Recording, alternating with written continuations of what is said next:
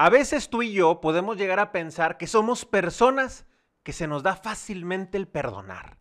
Y esto porque quizá la última vez que fuiste a un restaurante, el mesero te tiró una bebida encima de ti y lo perdonaste.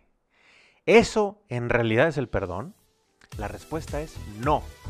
Quédate a este episodio de recomendaciones en el que vamos a hablar del perdón en la relación matrimonial.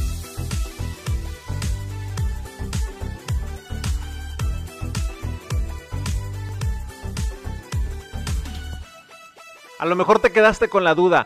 ¿Por qué dices tú, Indalecio, que no es perdón si en verdad yo perdoné al mesero? A lo mejor sí te pasó eso, ¿verdad?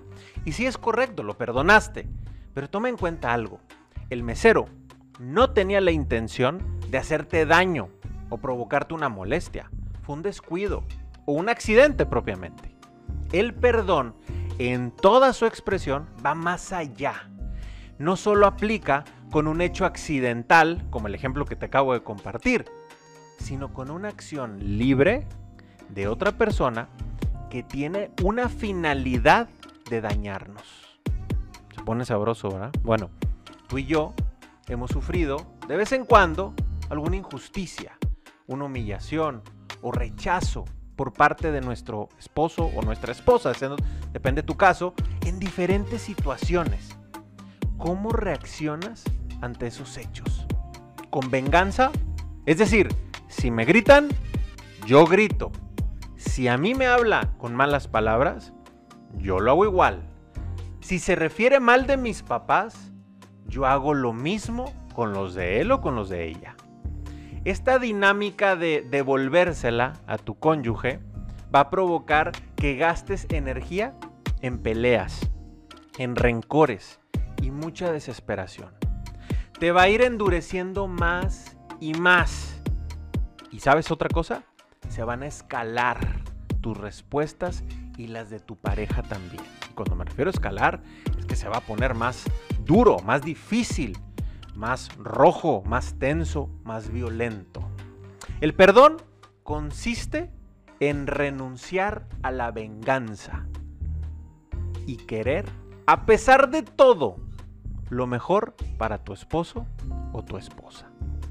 Solo a través del perdón vas a poder aspirar a cambiar las dinámicas que no funcionan en la relación y tener eso que tanto anhelas, un mejor matrimonio.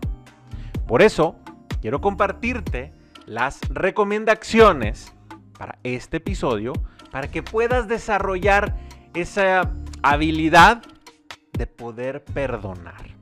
La primera de ellas, identifica tus reacciones, hazlas conscientes. No solo eh, dejes que pasen y que hagan más daño a la relación. ¿Cómo reaccionas ante un mal que sientes que te están cometiendo? Tu reacción influye mucho en la comunicación que vas a tener con tu esposo, con tu esposa y cómo se dé la situación. La segunda, sana tus heridas del pasado. Una persona herida tiene una tendencia a herir a los demás. Hay heridas que podrás identificar fácilmente, pero hay muchas otras que pueden estar ocultas en tu corazón. La ayuda de un profesional siempre será positiva. Recuerda que tenemos profesionales en la red de asesoría de Familia 360 que van a poder apoyarte. Y la tercera, el tiempo Ojo aquí lo subrayo. El tiempo no cura las heridas. Quizá las hace olvidar, pero no significa que hayas perdonado al agresor, que en este caso puede ser tu esposo o tu esposa. ¿Tienes algún pendiente que hablar con tu cónyuge? A lo mejor es el momento. El momento es cuando estés tranquilo, no cuando estás tranquila, no cuando te está ganando todo el enojo, ¿verdad?